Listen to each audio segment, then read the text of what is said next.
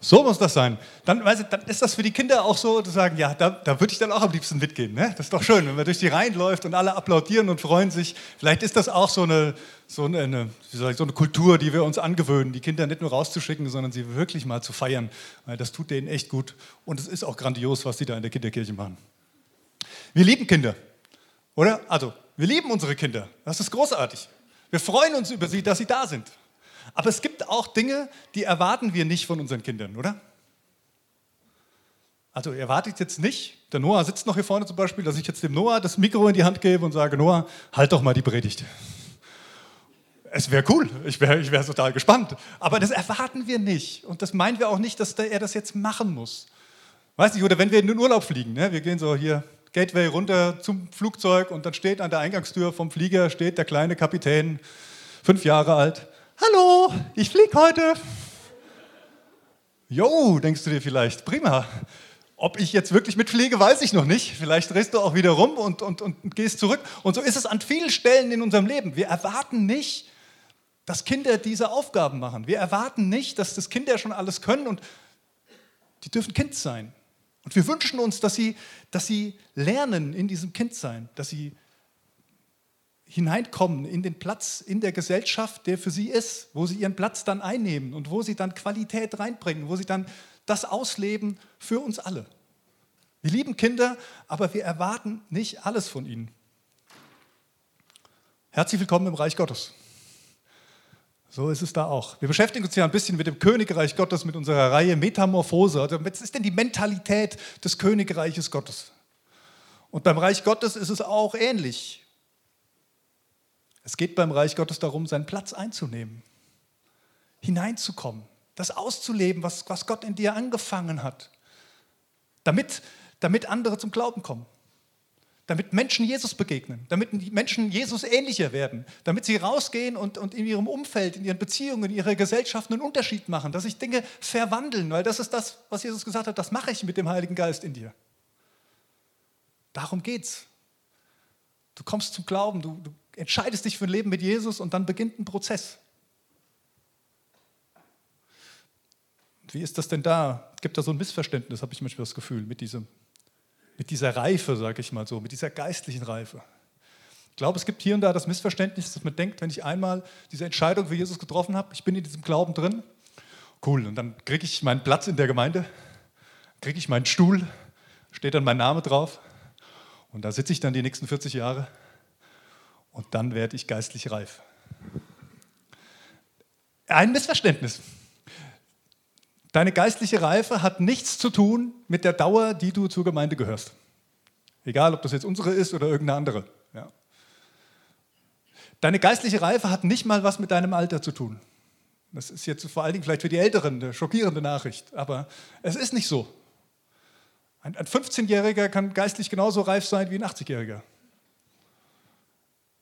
Es ist kein Automatismus, der entsteht, weil wir zu Jesus gehören, dass da ein Reifeprozess, ein geistlicher Reifeprozess bei uns in Gang kommt, damit wir unseren Platz im Reich Gottes einnehmen können, den Gott für uns hat. Genauso wenig wie ein Kind, einfach nur weil es da ist und älter wird. Ja, ich, kennt ihr Badesalz noch, ne? Also gab es den Bobo. Ja. Und der wollte irgendwas machen und da sagte Papa, mein Sohn, du bist jetzt 42 Jahre und Elektroingenieur, du wirst doch wohl wissen, dass das und das und das. Und das war so ein bisschen was, das kam mir jetzt in den Sinn, wo ich dachte, ja, da geht es um diese geistliche Reife. Du kannst älter werden, du kannst 42 Jahre alt sein und trotzdem immer dich noch wie ein Kind verhalten. Das ist im normalen Leben so und Gott sei Dank nicht bei uns. Ja, wir sind alle erwachsen geworden, das ist schön oder sind da gut im Prozess drin. Aber auf der geistlichen Lebensreise kann das ganz genauso sein. Wir können schon ewig lang mit Jesus unterwegs sein, zu ihm gehören und trotzdem irgendwie im Kindesalter stecken geblieben sein. Ich möchte euch einen, drei Bibelverse vorlesen aus dem ersten Johannesbrief, Kapitel 2, die Verse 12 bis 14. Da geht es ein bisschen um Entwicklungsstadien eines geistlichen Menschen. Johannes schreibt da, meine lieben Kinder, ich schreibe euch, weil euch eure Sünden um Jesu willen vergeben sind. Väter, ich schreibe euch, weil ihr den kennt, der von allem Anfang an da war.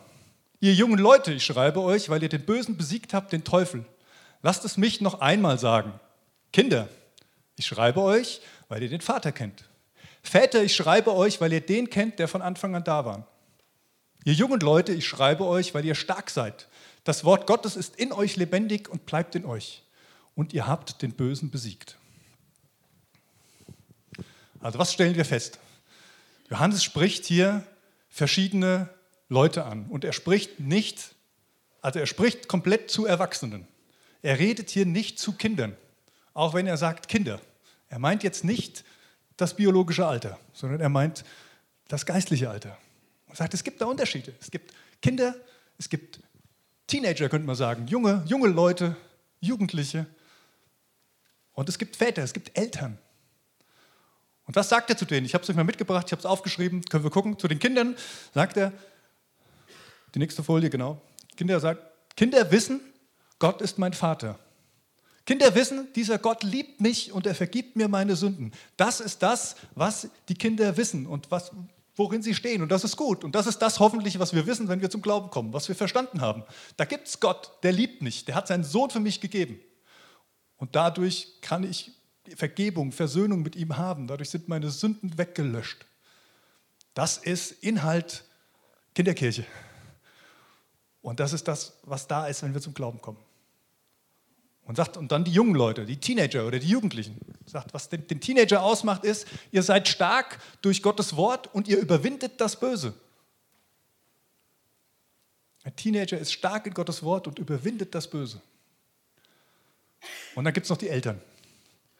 Die Eltern, das sind die, die sagen, ich kenne Gott als Herrn der Geschichte. Also ich weiß nicht, ob es viele gibt. Ich würde mich jetzt noch nicht als Eltern bezeichnen. Ja, ich bin da noch unterwegs, da gibt es noch viel Luft nach oben. Aber so, was so diesen, diese Eltern, diese Väter und Mütter auszeichnet, ist dieses, die werden nicht so schnell nervös. Die werden nicht hektisch und meinen, sie müssen irgendwas selber machen und irgendwie was machen. Sondern die bleiben gelassen und sagen, hey, ich, ich kenne Gott. Und wenn es jetzt noch nicht ist, dann ist es jetzt noch nicht da. Aber Gott wird es schon machen. Gott wird kommen, er wird eingreifen.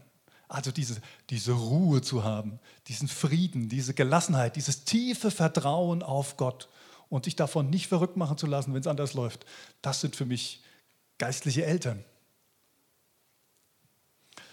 Lasst uns mal so ein bisschen über diesen mittleren Bereich äh, reden, weil ich glaube, der erste, der ist relativ klar und das ist eine, eine gute Grundlage, eine wichtige Grundlage. Und vielleicht bist du auch an dem Punkt, wo du sagst, oh, ich bin mir noch gar nicht so sicher, dass ich das erste kenne ich bezeichne dich jetzt nicht als infantil, ja, das wäre falsch, sondern ich, ich möchte dir sagen, streck dich danach aus.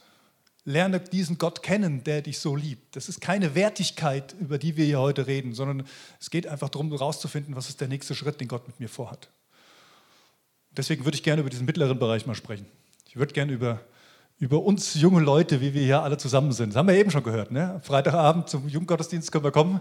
Wir sind ja alles noch junge Leute. Und da gibt es noch Dinge, die wachsen können. Und deswegen lasst uns über diesen Bereich ein bisschen reden. Wie ist denn die Mentalität oder wie sollte denn die Mentalität eines Heranreifenden im Reich Gottes sein? Der erste Punkt, den ich euch mitgebracht habe, der heißt von geistlicher Natur bestimmt. Von geistlicher Natur bestimmt. Ja, 1. Korinther 3, Vers 1 schreibt Paulus, allerdings konnte ich mit euch, liebe Geschwister, nicht wie mit geistlich reifen Menschen reden. Ihr habt euch von den Vorstellungen und Wünschen eurer eigenen Natur bestimmen lassen, sodass ihr auch euch, was euren Glauben an Christus betrifft, wie unmündige Kinder verhalten habt. Also das, was die Kinder im Glauben ausmacht, ist, dass da noch sehr viel menschliche Natur im Spiel ist. Und was dann den nächsten Reifungsschritt ausmacht, ist, dass man sich eben nicht von dieser menschlichen Natur bestimmen lässt, sondern von der geistlichen Natur. Wie sehr bist du von deiner menschlichen Natur bestimmt? Vielleicht erinnert ihr euch an letzte Woche, ähm, als wir angefangen haben mit dieser Themenreihe. Wenn du nicht da warst, kein Problem, ich erzähle es kurz. Ähm, ich habe so eine kleine Grafik auch aufgemalt. Da war so ein Männchen. Und so ein Männchen mit ganz vielen Pfeilen von allen Seiten beschossen. Das sind Dinge, die auf uns einströmen in unserem ganz normalen Leben, die da sind. Prägungen, Lebenslügen vielleicht auch. Ähm, so diese, dieses, dieser Drang, es selber zu kontrollieren, es selber machen zu müssen. Identitätsfragen. Ja, wer bin ich eigentlich? Welche Rolle habe ich? Meint Gott es wirklich gut mit mir? All diese Dinge, die, die kommen und die lösen was bei uns aus. Und dann ging es letzte Woche darum, dass Paulus gesagt hat, das war der erste Schritt, aber du bist mit Christus ins Reich Gottes versetzt. Das ist wie so ein Schutz, der um dich herum geht, sodass diese Pfeile dich nicht, nicht zu dir, zu dein Innerstes durchdringen können, sondern du bist in das Reich Gottes versetzt und das Reich Gottes holt dich da raus, aus diesem Einflussgebiet, aus dieser Enge, aus dieser Sklaverei und führt dich in die Freiheit. So, da sind wir jetzt. Das ist gut. Es gibt aber ein Problem. Das Problem, dass wir zwar da drin sind und theoretisch das auch so ist, aber unsere Seele irgendwie immer noch in dem alten System festhängt.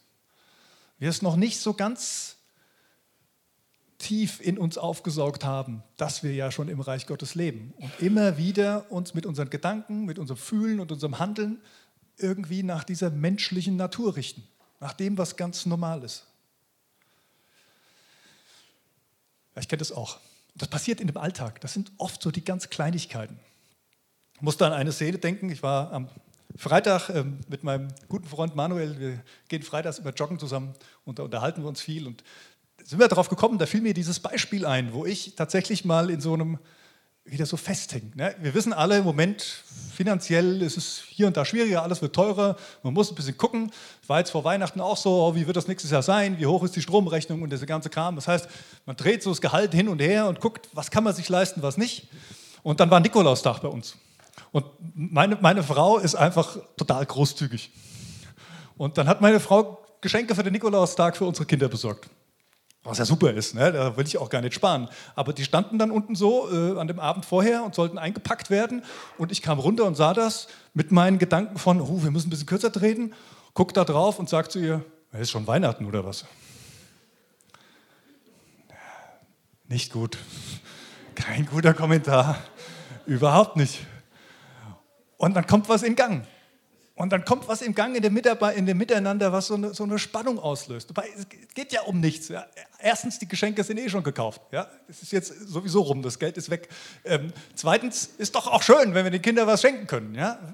Falsche Herangehensweise. Und was mache ich? Ich habe das Gefühl, ich werde nicht ernst genommen mit dem, was mir wichtig ist, was ich einbringen muss. Und, und ich reagiere irgendwie mit Härte. Ich strafe den anderen mit, mit Lieblosigkeit vielleicht auch ab in diesem Augenblick. Das ist ein banales Beispiel. Vielleicht kennt ihr das auch. Ich habe gehört, Frauen kaufen gerne Schuhe. Vielleicht ist das ja so ein anderes Thema, ja, nicht die Geschenke. Und ihr habt irgendwie vereinbart zu Hause hier die nächsten, die nächsten zwei Monate keine neuen Schuhe. Wir haben schon 30 Stück im Regal. Es, es, es reicht. So, und dann, die Frau hat sich ein neues Outfit gekauft für irgendeinen besonderen Anlass. Ja, natürlich hat sie keine Schuhe dafür, die passend sind. Ja, und dann kauft sie sich ein paar neue Schuhe. Und dann kommt sie nach Hause und der Mann sieht das und denkt, also vielleicht sieht er es gar nicht, sondern die Frau sagt, guck mal, ich habe mir neue Schuhe gekauft. Ja? Muss ja dann schon auch gezeigt werden. Und der Mann denkt sich, oh, wir haben doch ausgemacht. Und wahrscheinlich sagt er gar nichts. Also wir Männer sind dann oft so, man gar nicht direkt was sagt, weil egal was du sagst, es ist sowieso falsch in dieser Situation. Ja? Es führt sowieso zu nichts. Also strafe ich, straf ich mein Gegenüber mit, mit Zurückhaltung. Ich ziehe mich zurück, Lieblosigkeit, mit Härte. Das ist kein göttliches Verhalten. Das ist nicht das Verhalten des Reiches Gottes. Über das Schuhkaufen kann man auch reden. Ja? Natürlich muss man sich auch Dinge mal absprechen. Aber, aber mir geht es um die Reaktion, was es bei mir auslöst, wenn ich in solche Situationen komme. Ja, bei Männern ist es vielleicht andersrum. Ihr habt den, den Dateabend mit eurer Frau ausgemacht. Und natürlich, ihr habt es vergessen. Ja, ist doch klar. Also, ihr war es halt wahrscheinlich viel wichtiger als dir. Du hast gesagt, ja, können wir schon machen, kriegen wir hin. Dann war äh, Feierabend und du bist du mit deinen Kollegen noch zum Döner gegangen und hast einfach die Zeit verschwitzt. Und dann kommst du nach Hause und die guckt dich an. Du riechst nach Fleisch in der Veggie-Woche.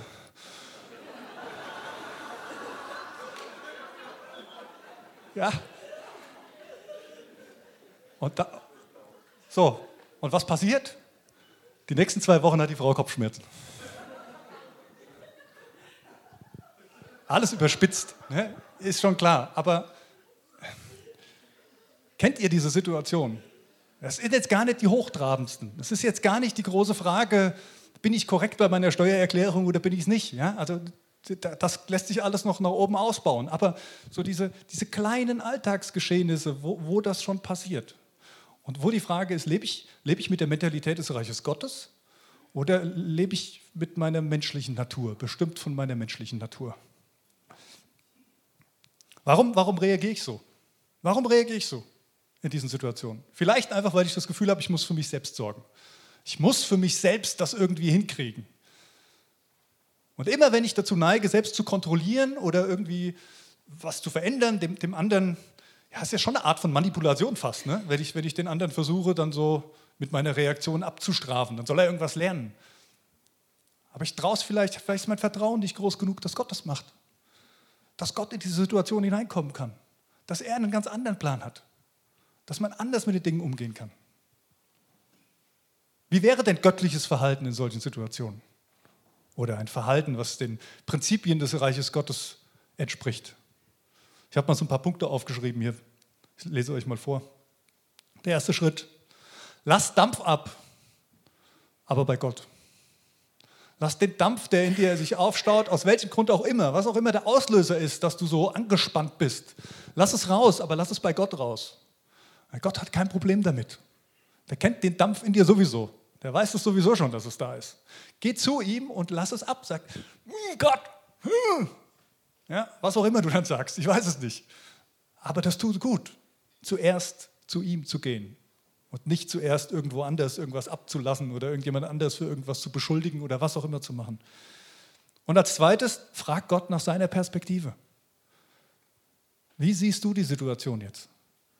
Was hast du für Gedanken in, in dieser Fragestellung? Du siehst, es bewegt mich, es, es, es reibt mich auf, aber ich will nicht bei meinen Gefühlen und meinem Inneren stehen bleiben, sondern was hast du für einen Blick? Und als drittes, vergib der Person. Vergib dem Gegenüber und sag, ich vergebe ihr. Es fällt mir schwer, aber ich vergebe. Und dann bitte auch um Vergebung für dich. Sag, oh Gott, vergib mir, dass es das bei mir auslöst. Und dann danke. Danke dafür, dass meine Frau so viel Geld hat, dass sie Nikolausgeschenke kaufen kann. Danke dafür, für die Umstände, in denen du bist. Danke für deinen, deinen Partner, der dich vielleicht gerade aufgeregt hat oder welche Situation es auch immer ist oder der Arbeitskollege. Danke, dass du zu Gott gehen kannst und es bei ihm ablegen kannst. Danke und segne. Segne die Person, die dich gerade aufregt. Segne die Person, die, ja, wo, du, wo du nicht weißt, wie du damit umgehen sollst. Und dann, wenn du diese sechs Schritte gemacht hast, dann such das Gespräch. Also das soll nicht wegfallen. Ja? Also ich möchte jetzt nicht sagen, äh, ich kläre das alles mit Gott. Das, dazu neigen wir ja auch manchmal. Wir klären dann alles mit Gott und mit dem Partner reden wir gar nicht mehr. Oder mit dem Gegenüber, um das es geht. Das ist nicht der richtige Ansatz. Wir müssen das Gespräch schon suchen, aber nicht aus meinem heraus, sondern aus, ich habe es mit Gott geklärt. Ich habe mit Gott dieses Gespräch vorbereitet. Und so gehe ich in dieses Gespräch rein.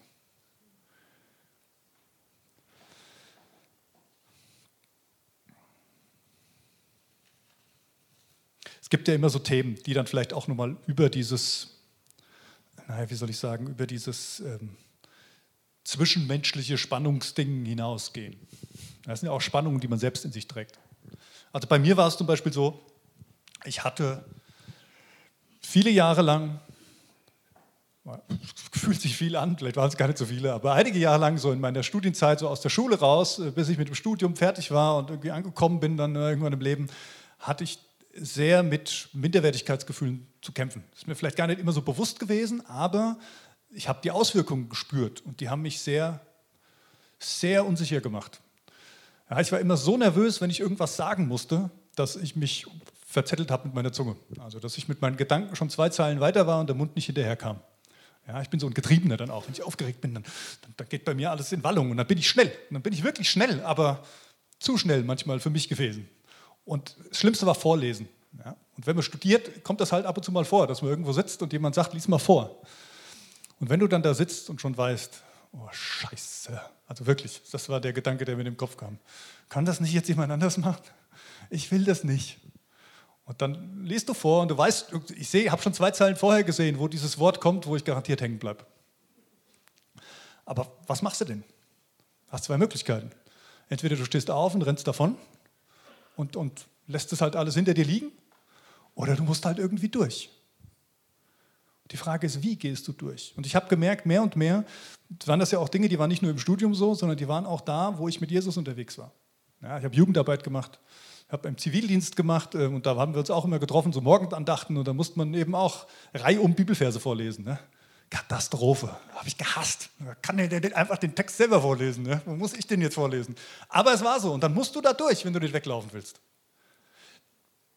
Die Frage ist, kannst du das überwinden? Ihr seht, ich stehe heute hier, ich kann die Bibeltexte lesen und ich bleibe nicht mehr hängen.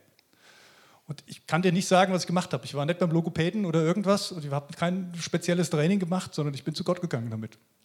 Ich bin zu Gott gegangen und ich habe gesagt, hey, wenn du willst, dass ich diesen Job mache, dann gehört das dazu. Und dann werden wir irgendwie, dann musst du es irgendwie machen, dass ich mit diesem Thema wieder klarkomme. Dann muss ich irgendwie runterkommen von dieser, von dieser Hemmung, von dieser Barri Barriere, die da irgendwie vor mir steht. Aber das ist jetzt nicht mehr mein Job, das ist deiner. Und wenn ich mich jedes Mal blamier und den Boden versinke, wenn ich irgendwas vorlese, dann ist es halt so. Und soll ich euch was sagen? Gott hat es gemacht. Ich kann ja auch, war jetzt auch nicht dieser. Zack, jetzt ist rum, sondern das war, das war ein Prozess. Das war ein Weg, wo ich spüren konnte, wenn ich mein Vertrauen auf Gott setze und ihn frage und mit ihm gehe, dann kann ich manche Hürden überwinden. Und es war gar nicht so schlimm im Nachhinein. Ne? Wenn du dann mit, mit Leuten redest, wie die das wahrgenommen haben, ja, die haben es gemerkt. Aber die haben längst nicht das über mich gedacht, was ich gefühlt habe in diesen Augenblicken. Vielleicht ist es bei dir ein ganz anderes Thema. Vielleicht ist es bei dir das Thema, wie du über Leute redest. Du merkst, oh, immer wenn ich mit meiner Freundin zusammen bin, dann, oh, dann kommt so über mich. Und dann fange ich an zu lästern. Vielleicht bei euch Männer ist es vielleicht dieses Thema, Mensch, da geht diese hübsche Frau auf der anderen Straßenseite und ich muss ihr einfach hinterher gucken.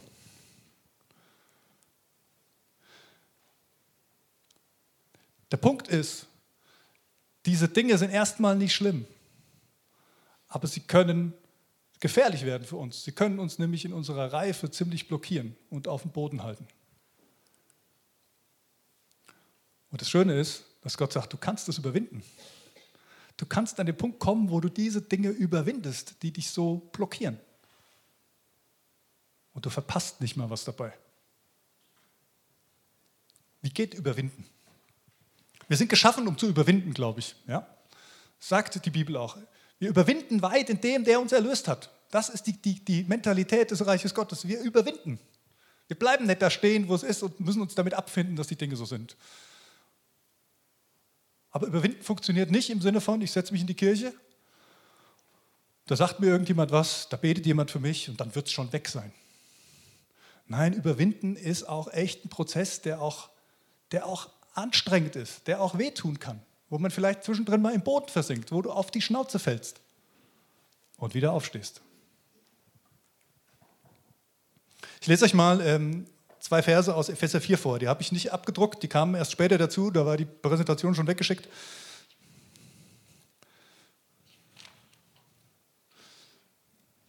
Hätte mir vielleicht ein Lesezeichen reinlegen sollen. Aber so habt ihr die Möglichkeit, kurz sacken zu lassen, was ich eben gesagt habe. So. Epheser 4, 22 bis 24.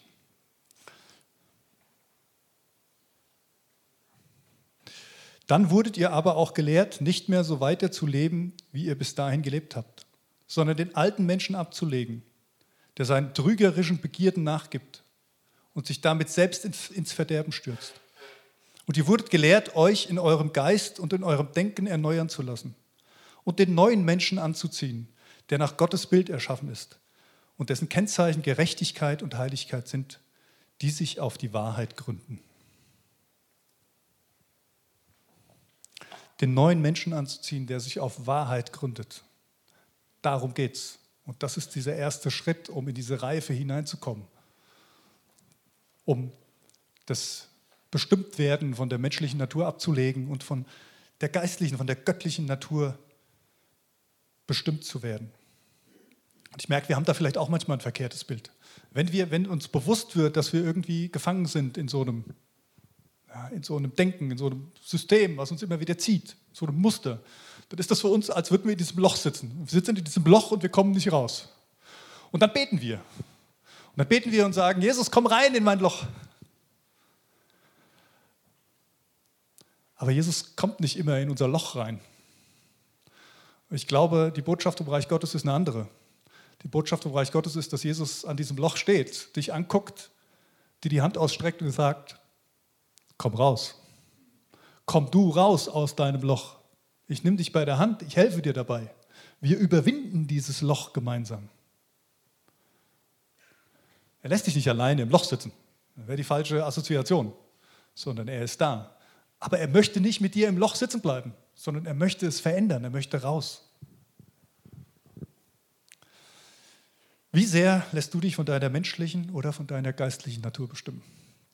Die erste Frage. Der zweite Punkt, den ich mitgebracht habe. Stark im Wort. Stark im Wort. Da schreibt Paulus auch wieder was dazu. Wenn ich es hier doch mit Menschen, die im Glauben gewachsen sind, zu tun habe, verwende ich Worte der Weisheit.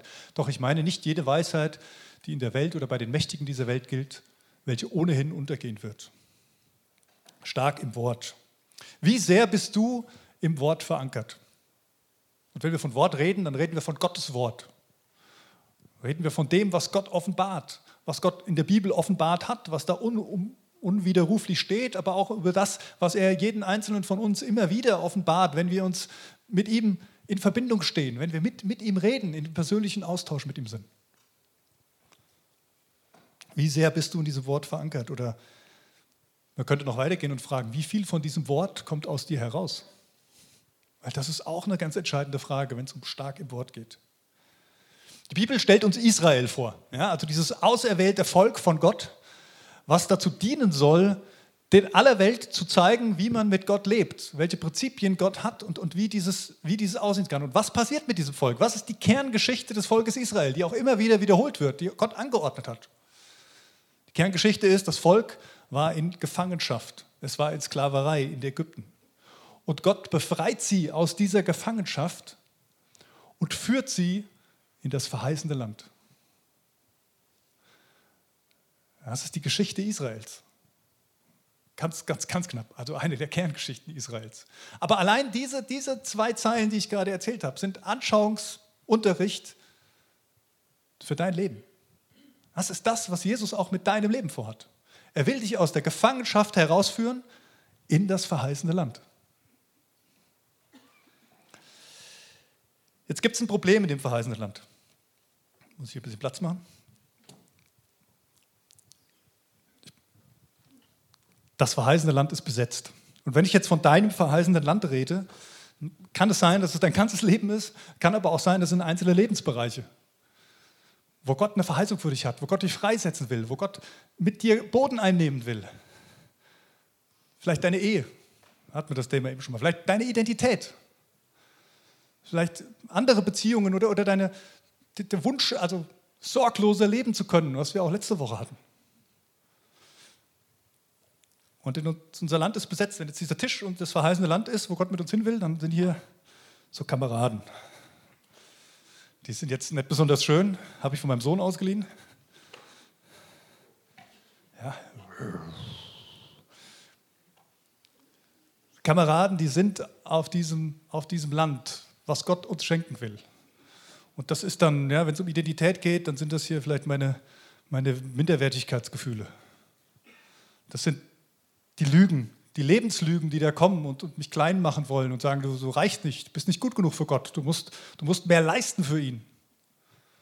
Das sind vielleicht auch, habe ich hier noch stehen, ja, ist vielleicht auch diese Sorge, immer wieder von Sorgen und Unsicherheit übermannt zu werden und, und gefühlt gefangen zu sein in diesen, in diesen negativen Gedanken. So. Und jetzt merken wir das und jetzt gehen wir damit zu Jesus und dann ist so ein Gottesdienst vielleicht und, und wir reden drüber und, und dann, dann machen, wir, klar, machen wir den Tisch wieder frei. Ja, dann haben wir ein Erlebnis mit Jesus und Jesus kommt, ich sage, das ist nett für dich, ich nehme dir die weg und super und dann fliegen die hier weg. Dann ist der Tisch leer, dann ist der Tisch frei, der Drache verliert seinen Flügel ähm, und alles gut. Ja, war es das schon? Wir gehen nach Hause aus dem Gottesdienst, die nächste Woche fängt an und wir sind überrascht, wie schnell die Kameraden wieder da sind. Wie schnell die auf einmal wieder, nachdem wir sie weggescheucht haben, das Land wieder besetzen und wieder in unserem Alltag drin sind und wieder an uns nagen und wieder kommen. Es ist schön, diese Erlebnisse zu haben mit Jesus. Es ist schön, da mal aufzuräumen. Aber es braucht mehr, um, um reif zu werden, um geistlich erwachsen zu werden. Die Bibel sagt, du musst das Land befestigen. Du musst dein verheißenes Land, was Gott dir gibt, befestigen. Ja. Bau Türme.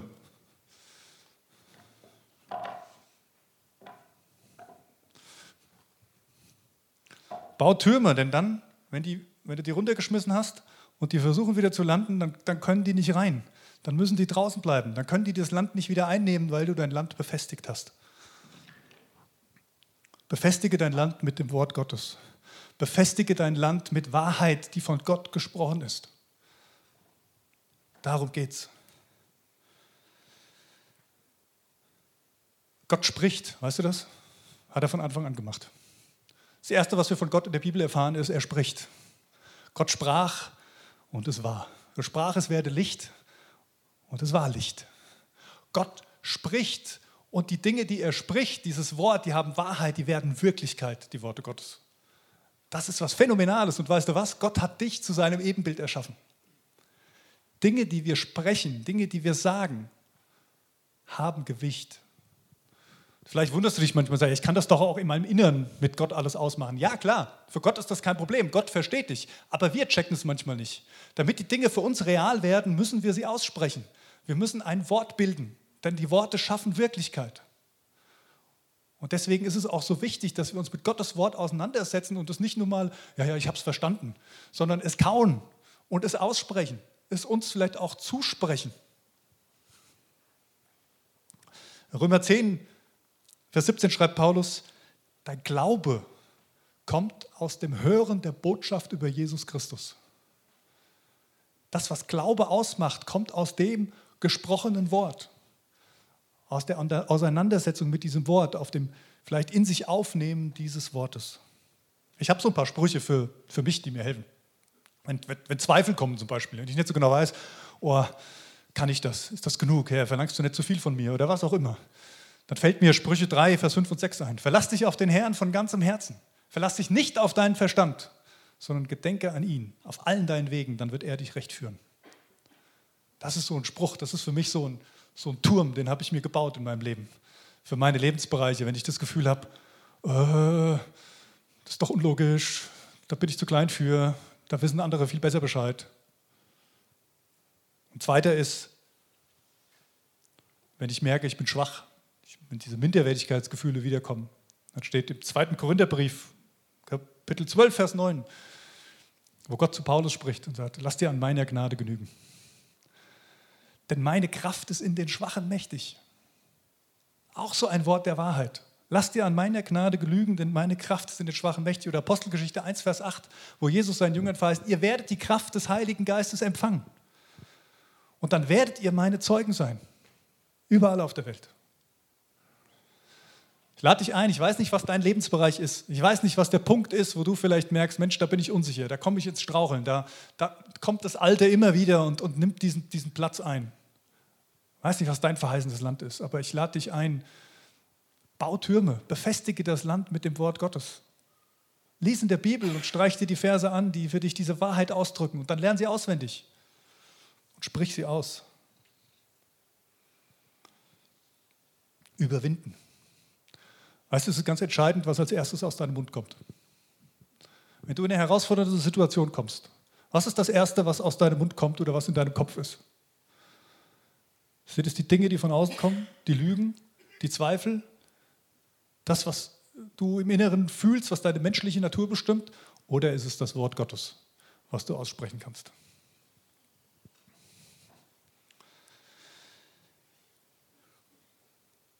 Führt mich zum dritten und letzten Gedanken.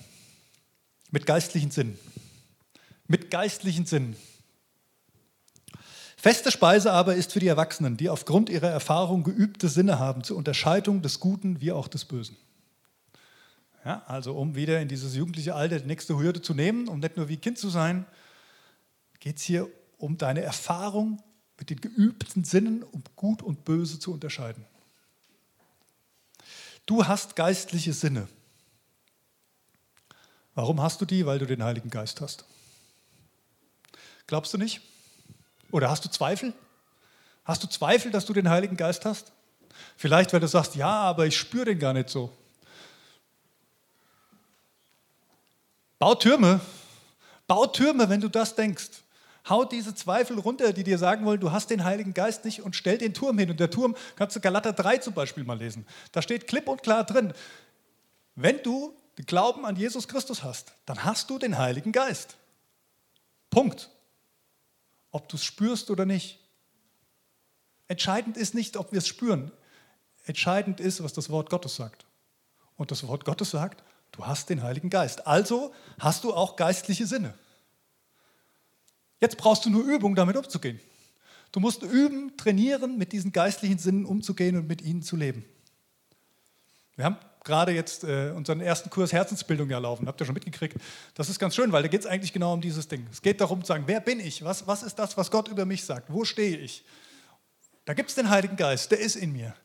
Und wie kann ich jetzt üben, meine Sinne zu schärfen und mit ihm in Kontakt zu treten und die Perspektive Gottes zu kriegen? Das, was er mir mit diesen geistlichen Sinnen schenken möchte. Und es ist großartig zu erleben, was da hier und da bei Einzelnen sich auf den Weg macht, wie da verheißenes Land eingenommen wird. Und dann spricht Gott mit dir. Ganz unterschiedlich. Vielleicht mit Bildern, vielleicht mit Träumen und Visionen, vielleicht mit Gedanken einfach nur. Innere Gedanken, die du hast, die aus dir herauskommen. Vielleicht hast du auf einmal Worte vor Augen stehen. Oder Bibelverse, die, die hineinkommen, die einfach da sind. Vielleicht spürst du es auch körperlich irgendwo. Und das Schöne ist, wir können stark werden darin, diese Sinne zu schärfen und auch mit diesen Sinnen zu leben und gut und böse zu unterscheiden, indem wir üben, indem wir es einfach trainieren, indem wir uns auf Gott einlassen, auf diese Ungewissheit sagen, ich weiß nicht Gott, was da jetzt kommt, ich kann es nicht kontrollieren, aber ich vertraue dir.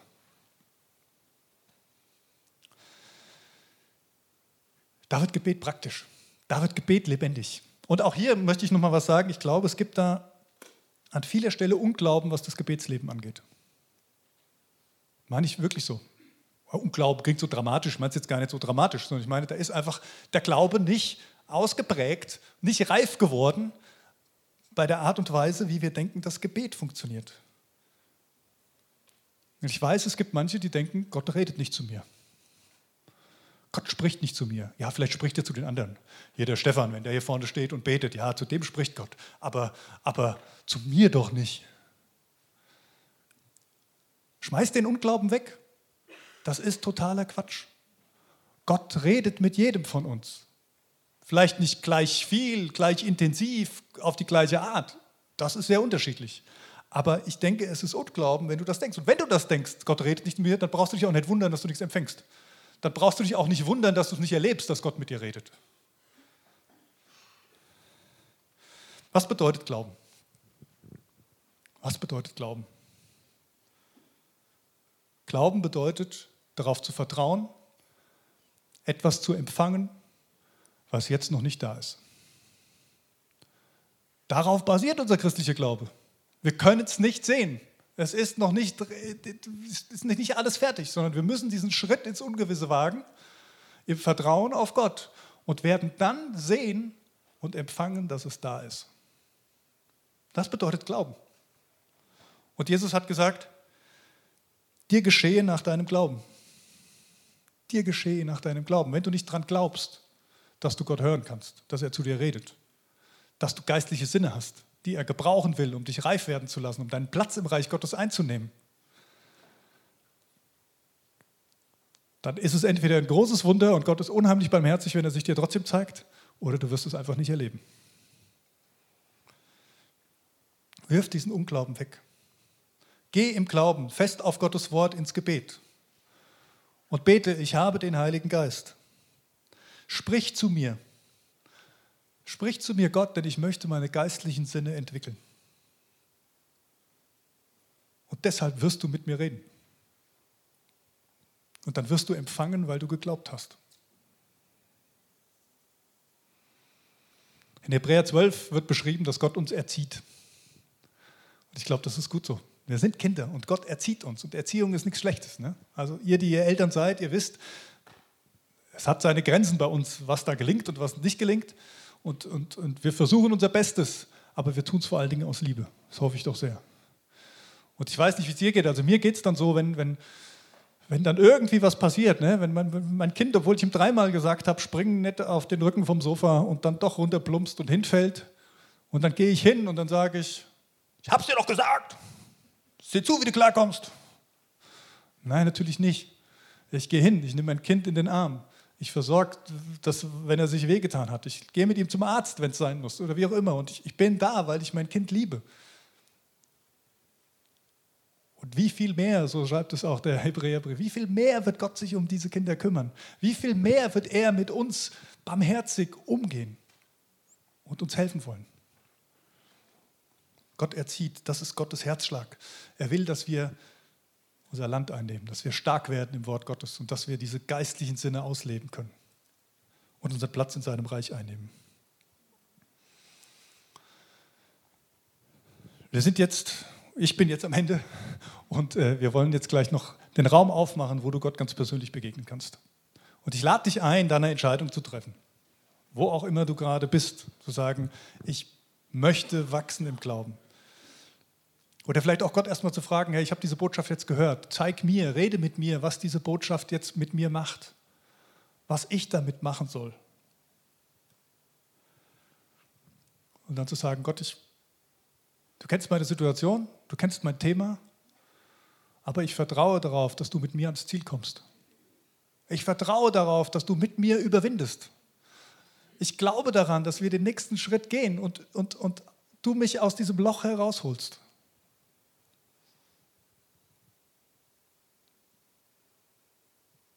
Gib die Lüge ab und nimm die Wahrheit an. Stell dich unter die Wahrheit. Und dann sag, mit deinem Geist in mir kommen wir ans Ziel. Ich bete jetzt und ich will dir Gottes Segen zusprechen. Und ich lade dich ein, dazu aufzustehen. Und im Anschluss daran kannst du gerne einfach hier bleiben. Wir wollen Gott die Ehre geben mit Liedern. Wir wollen unsere Hände aufhalten und sagen, Herr, hier bin ich. Geh den nächsten Schritt mit mir. Ich glaube daran, dass du heute Morgen etwas für mich hast, dass du meine geistlichen Sinne schärfen willst. Tu's.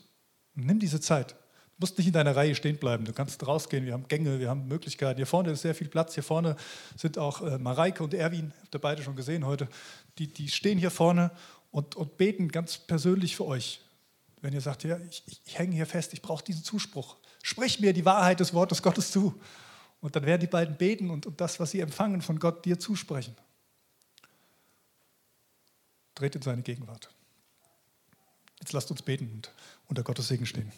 Jesus, ich danke dir von Herzen, dass du uns rufst, nicht nur irgendwie in die Kirche zu sitzen und zu warten, bis du wiederkommst, sondern mit dir unterwegs zu sein und unseren Platz in deinem Reich, in diesem Reich Gottes einzunehmen. Herr, ich bitte dich, dass du uns hilfst, den Glauben daran zu haben, dass du in uns diese Mentalität des Reiches Gottes aufrichtest. Dass du uns stark machst in deinem Wort. Dass unsere menschliche Natur nicht die Herrschaft über uns hat. Und dass diese geistlichen Sinne, die du in uns angelegt hast, zur Entfaltung kommen. Und wir erleben dürfen, wie wir reif werden weil deine Wahrheit unser Leben bestimmt. Und so segne ich euch. Ich segne euch im Namen unseres dreieinigen Gottes, des Vaters und seiner unendlichen Liebe für dich.